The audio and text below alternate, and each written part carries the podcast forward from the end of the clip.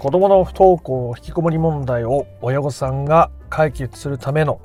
決定的な力についてお伝えをしてみたいと思います。どうも不登校引きこもり専門カウンセラーの曽太郎です。不登校引きこもりを解決したい。しかも本質的に解決したいと思う時にめちゃめちゃ大切なことそして大きな力になることがあります。不登校引きこもりを本質的に解決しようと思った時になんとか頑張って我慢してこらえてという人は基本的にはうまくいかないですね。あの僕も、まあ、少なからず真面目な部分があって必要以上にいろんなものを背負い込むことによって、まあ、人生うまく余計にいかなくなっていたり苦しくなったりすることが多かったですし普段カウンセリングをさせていただいたりしてももともとすごく真面目な方だったり自分に厳しい方が多いです。なので解決っていうことを考えていくときに頑張んなきゃとかこらえてっていうことをしてしまいがちなんですよね。真面目だからこそこう頑張っちゃうわけです。でも、まあ、頑張ると余計にうまくいかなくなったりするしとはいええー、自分の気持ち本質的な解決に向かうという気持ちがないとこれまたうまくいかないのも事実なわけですね。この辺はちょっとしたコツとかどういう気持ちを持っておくかってことがはちゃめちゃに大切になるわけですが今回はそんなところについての話を深めてまいりたいと思いますので不登校引きこもりを本質的に解決していきたいぞという人は最後まで聞いてみてください。まあ、先にねその決定的な力になるものの結論をお伝えしたいと思いますがそれは本質的な解決をすると決めることですね。登校引きこもりを本質的に解決していきたいぞというかするぞということを決めることです。ね。決めるってそれはだって解決したいと思ってるけどどういうことなんじゃい？という気持ちもあると思いますので、えー、こそのところ話深めてまいりますけども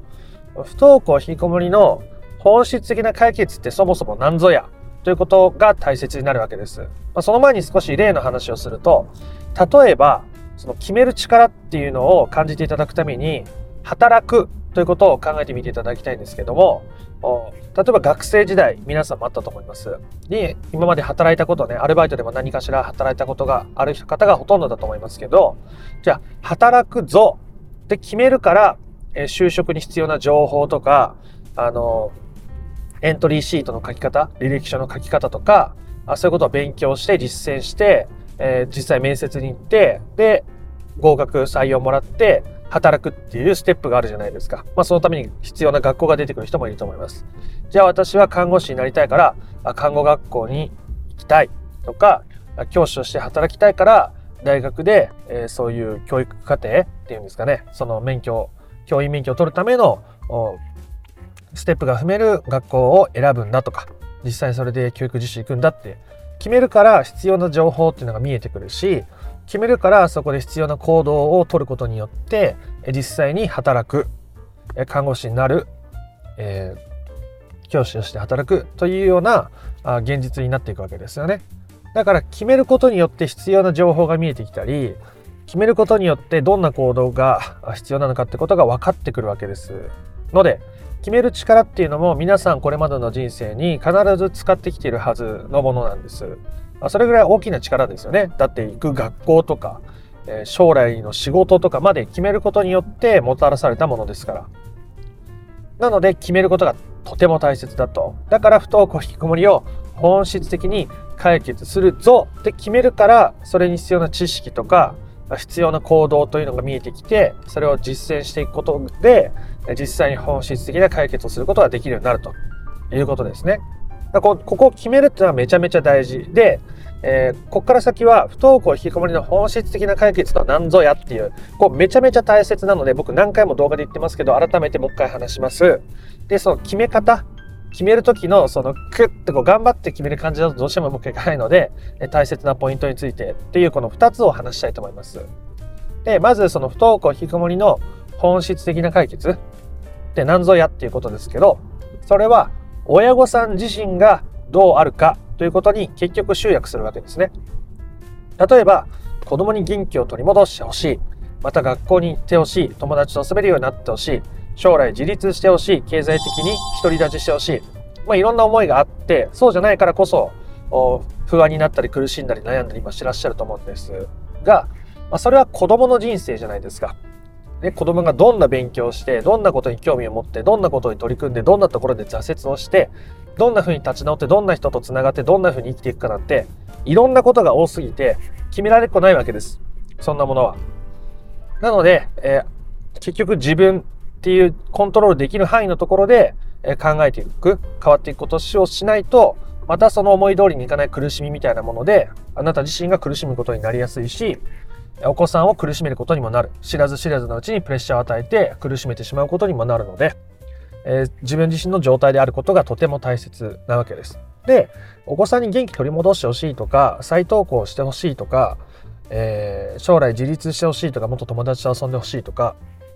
自分の好きなことを見つけてほしいとか、そういう思いが悪いって言ってるわけじゃなくて、その可能性を最も高めるのが、親御さんが自分の在り方を満たしていく時に起きてくるわけです。自分にとっての解決を満たしていく先に、えー、お子さんとの信頼関係が回復するとか、子供がまた学校行き出すとか、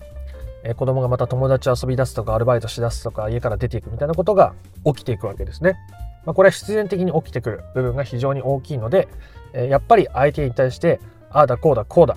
ああしろこうしろああしろって言ってると余計に依存的な関係になっちゃうので、あくまで自分がコントロールできるところに意識を注ぎましょうと。じゃあ例えば、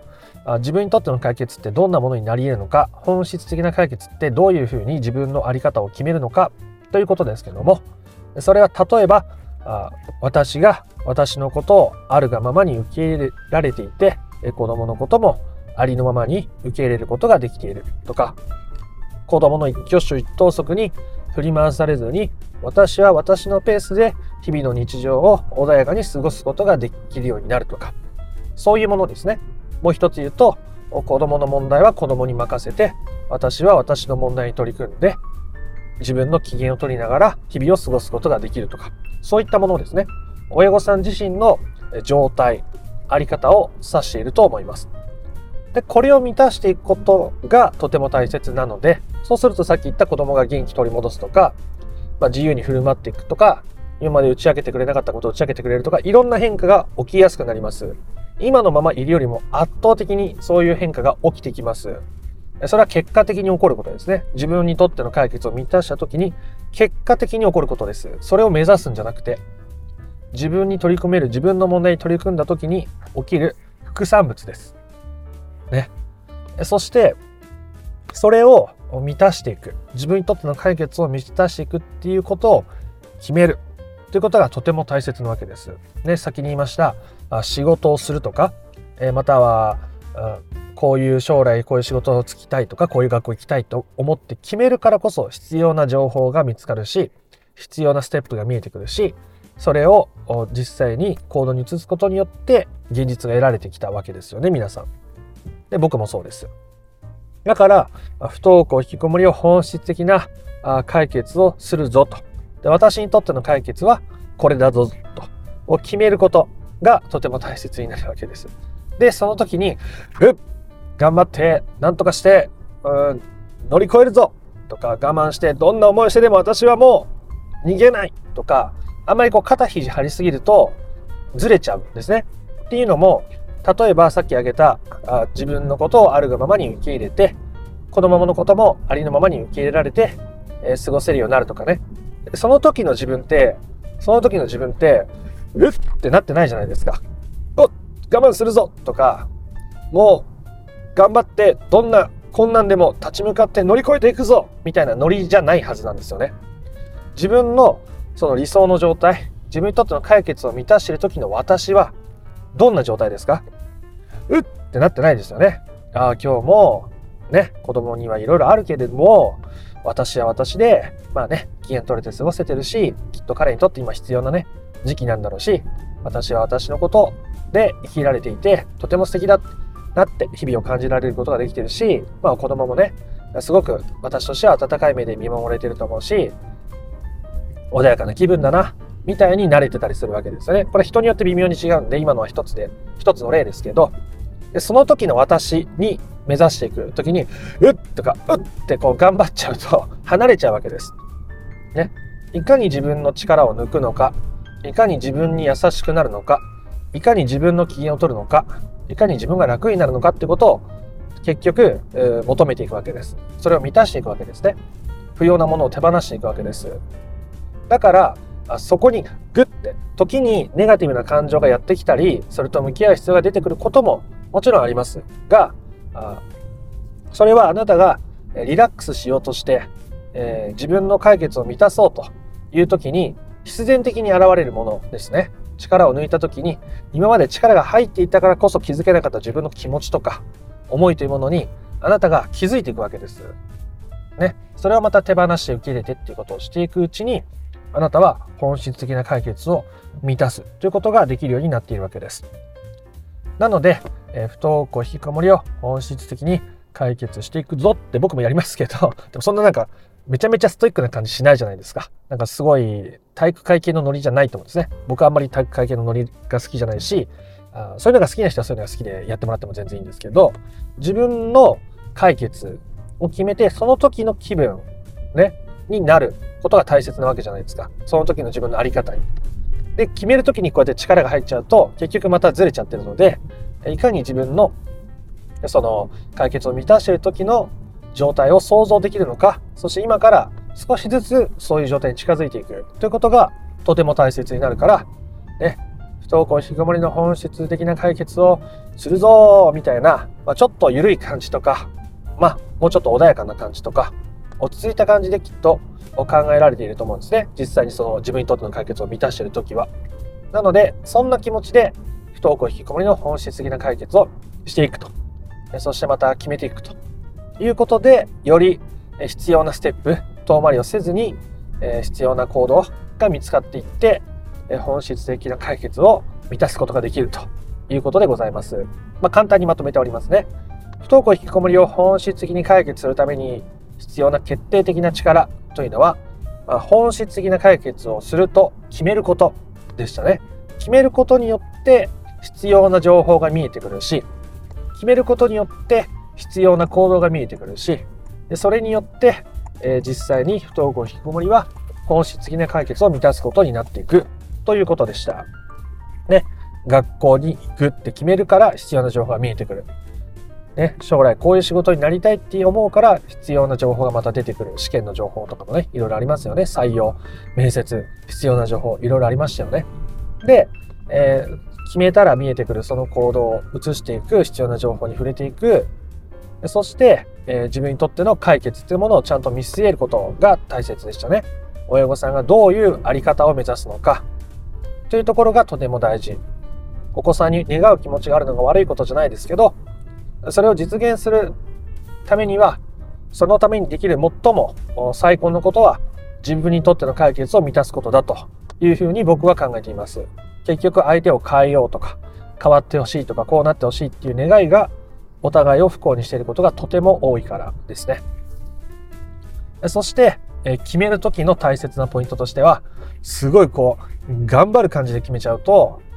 結局その自分にとっての解決を満たしている時の自分から遠ざかることになってしまうので自分の解決を満たしている時の私はどんな感じなんだろうよし私もそんな風になるぞっていう穏やかなね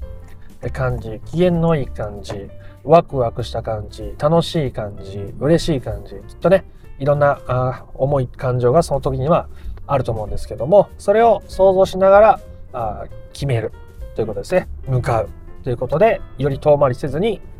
本質的な解決をすることができると、ね、決めることとても大切なので是非してみてください。ということで今回の話が良かったなとか面白かったなと思った方はいいねやコメントをしてみてください。不登校引きこもりの解決法について順序立てて知りたいよという方は説明欄の URL から公式 LINE に登録してみてください。そちらから不登校引きこもり解決のための三種の神器という動画セミナーを無料でプレゼントしております。チャンネル登録も興味のある方はしておいてください。では、あなたの不登校引きこもりの問題が本質的な解決にたどり着くことを心から願っております。また別の配信でもお会いしましょう。ありがとうございました。ソ太郎でした。